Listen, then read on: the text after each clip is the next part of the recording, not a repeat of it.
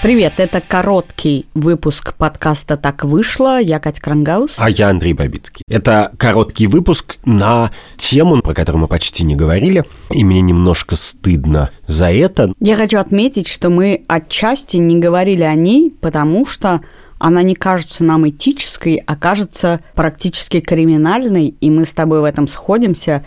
Речь идет о протестах в Беларуси. Там происходит просто фашизм полный. Недавно там убили человека, Романа Бондаренко, художника. Это не единственный человек, которого убили, потому что в начале, когда всех возили э, в СИЗО на Крестина, там происходили настоящие пытки издевательства, и несколько человек просто убивали и выкидывали в каких-то местах. В Беларуси уже убито несколько людей, огромное количество людей пытали, но кроме этого степень разложения чистого зла, которое представляет собой режим Лукашенко, демонстрирует какие-то детали, как бы по сравнению с человеческой жизнью. Это детали, но совершенно, которые меня просто выводят из себя и не дают спать. Ты знаешь, что несколько дней назад в одном из районов э, Минска отключили воду всю так, что людям приходится ходить за водой, и они связывают это с тем, что многие из них выходили на протест. Не просто выходили на протест, а это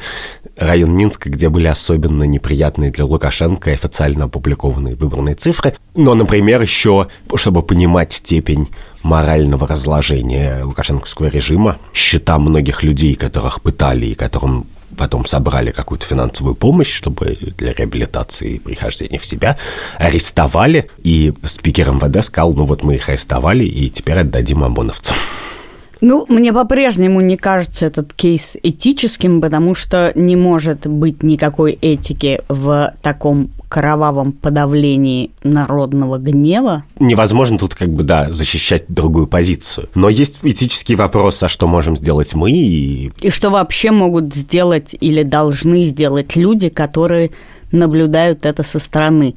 Э, достаточно ли приносить цветы к белорусскому посольству, имеет ли это вообще смысл, имеет ли смысл писать и рассуждать об этом, имеет ли смысл туда ехать. Не очень понятно, что такое поддержка. Во-первых, конечно, нужна просто поддержка. В частности, я хочу сказать, что мы очень вас поддерживаем дорогие наши соседи, и по очевидным причинам мы не, не можем участвовать в вашей борьбе не можем лично это делать. Ну, в частности, потому что если русские люди массово приедут в Минск, то туда массово приедут не люди с как бы с двух сторон баррикад, и не, не факт, что это то, что нужно.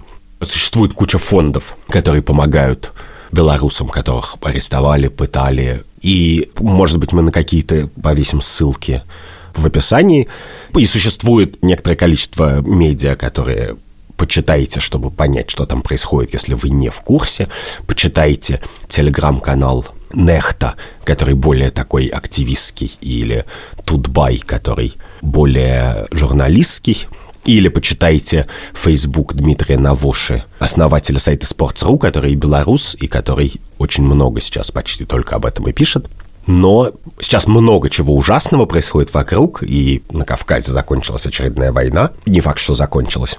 И вообще происходит много плохого и злого, но то, что происходит в Беларуси, это будет просто войдет в учебники фашизма, и мое главное впечатление, конечно, от того, что я читаю про Лукашенко, это то, что я читал у латиноамериканских писателей середины 20 века про южноамериканские диктатуры, про Трухилья, про перуанскую диктатуру 50-х годов, про аргентинскую диктатуру 70-х волосы шевелятся просто на голове. Наверное, последняя часть этого супер короткого выпуска.